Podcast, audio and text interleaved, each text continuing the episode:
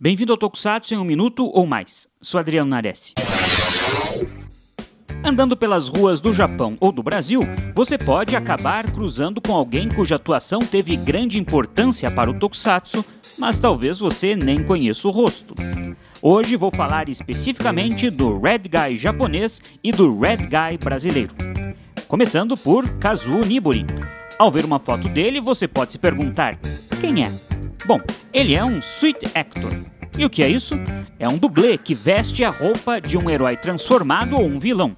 E o Nibori é chamado de Red Guy porque vestiu a roupa do herói vermelho em Sentais por 15 vezes entre 1975 e 1991, do Aka Ranger de Go Ranger ao Red Hawk de Jetman. Em todo esse período, é ele quem está por trás do capacete do herói vermelho.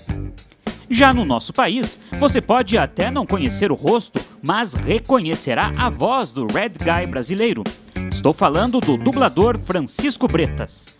Ele começou dublando o Red Flash de Flashman, segundo Sentai a ser exibido por aqui. Nos anos seguintes, também foi a voz do Red Mask de Maskman e do Gogo Red de Gogo 5. Dos quatro Sentais exibidos no Brasil, ele foi o Red em três.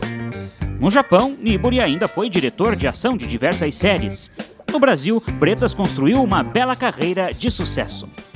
Fique ligado aqui no Super Hero e até mais.